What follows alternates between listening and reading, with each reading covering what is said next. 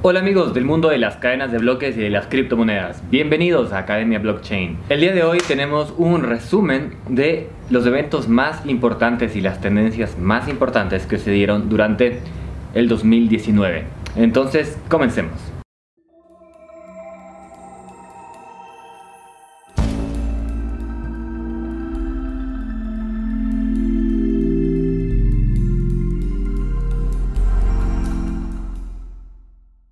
Bueno, al parecer se ve un poco oscuro, pero tengo que prender este fuego para tenerlo durante el año nuevo. Hoy es 31 de diciembre y a las 12 de la noche hacemos un festejo. Entonces tengo que encargarme de este fuego. Bueno, comencemos con las ICOs y las famosas IEOs y las STOs que en el 2019 prometieron mucho, pero a la final resultaron en muy poco. Las ICOs ya están muy desgastadas y en este año simplemente terminaron de desgastarse. Las IEOs, que mucha gente pensaba que iba a ser la siguiente, el siguiente boom de las criptomonedas, Initial Exchange Offerings, hice un video sobre esto en enero del 2019, no pudieron llegar a cumplir las expectativas por más que estaban apoyadas por intercambios muy importantes como Binance, algunas IEOs no pudieron cumplir las expectativas y toda esta nueva propuesta de IEOs, la verdad no llegó a ningún lado, pero es algo que se va a mantener. Yo creo que en el futuro lo que vamos a ver son IEOs o STOs, Security Token Offerings, aunque en el 2019 no hicieron suficiente ruido no levantaron suficiente atención. Más que todo porque cayó el precio también. Y hay OUs muy importantes como la de el Leo Token.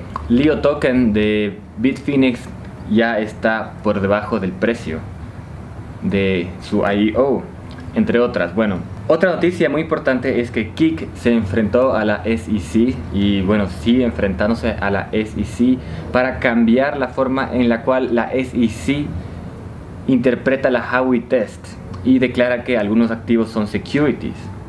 El rato que la SEC declara que algunos activos son securities, entonces les pone en una situación muy complicada a las ICOs. Y cualquier eh, oferta de criptoactivos, de, tokens, puede ser interpretada como una oferta de securities y vender securities sin tener un permiso, entonces le frena a toda una industria. Y eso por eso es importante el juicio de la, de la SEC con Kik. Vamos a ver cómo va con eso, pero al parecer no pinta muy bien para Kik. Aunque también hay que mencionar que Block One sí recibió una multa de la SEC por sacar sus tokens de EOS, pero la multa fue irrisoria comparado con los billones de dólares que levantó EOS. Fue de 24 millones de dólares, que no es nada en comparación con la cantidad enorme de dinero que levantó EOS.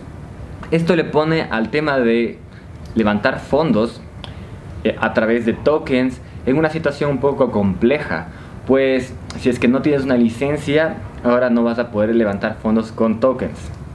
Y si es que levantas suficientes fondos, entonces va a ser posible pagar la multa de la SEC. Eso significa que solo los, los jugadores grandes, las grandes compañías, los proyectos enormes van a poder financiar, sacar tokens y los abogados para encargarse de la SEC.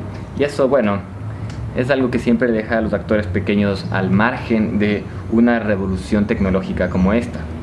También, y la noticia más importante del año, fue que Facebook anunció su Libra, el token Libra, que va a ser una stablecoin. Y luego muchas jurisdicciones, Europa, Estados Unidos, se pronunciaron en contra de Libra y muchos han llegado a decir que va a estar prohibida en algunos países. Eso no significa que Libra no va a salir, pero sí significa que se enfrenta a muchísima resistencia por parte de los reguladores. Hicimos algunos videos alrededor de Libra en este canal. Y bueno, lo que está claro es que es un scam, es una estafa. Es lo peor que ha llegado al mundo de las criptomonedas, este, este modelo de negocio de Libra. Es decir, es una criptomoneda de vigilancia que funciona en Facebook y que supuestamente está apoyada con dólares para mantener el valor de Libra igual a un dólar. Ni siquiera un dólar, sino igual a un índice que corresponde a una canasta de bienes. Pero bueno, Libra va a salir porque va a salir, pero este año se enfrentó a muchísima resistencia por los reguladores. Hay que resaltar las reuniones del Congreso y del Senado al respecto de Libra y cómo, bueno, la ignorancia de los congresistas y la ignorancia de los senadores al respecto de las criptomonedas salió a la luz. Y bueno, a mí lo que me parece es que Libra va a salir sin duda el próximo año, pero va a salir en ciertas jurisdicciones. Y para eso se va a necesitar un mayor control del Internet. Por otro lado está el token TON. El TON token era un TON que supuestamente iba a sacar Telegram.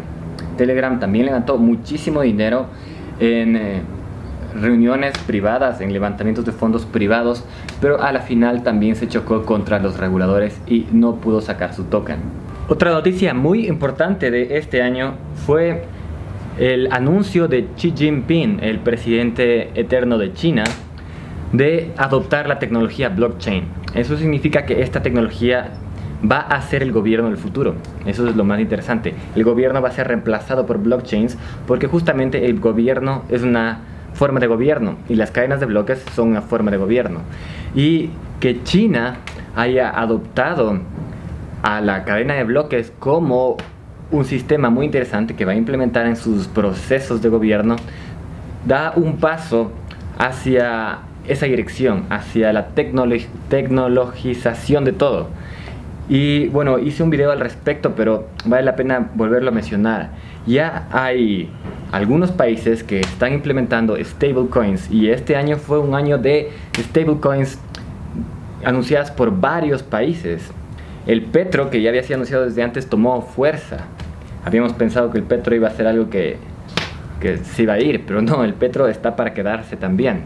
Y hay algunos países como Suecia en donde ya están experimentando de manera real con criptomonedas estatales.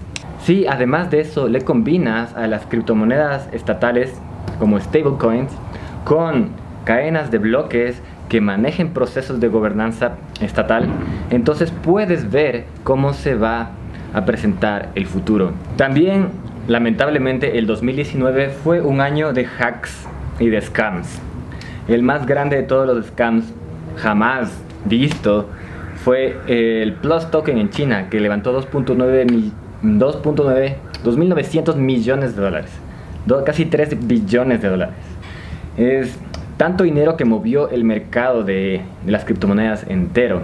También está el caso de Quadriga CX, en donde el gerente se fue a morir, entre comillas, en la India llevándose el dinero de todos los ahorristas. La CFDC y bueno, la Financial Action Task Force recomendaron de manera internacional, lo cual es interesante, pues significa que hay una gobernanza internacional, hay un gobierno internacional detrás de bambalinas que recomienda a otros gobiernos cosas y esas recomendaciones son muy importantes y los países tienen que seguir estas recomendaciones.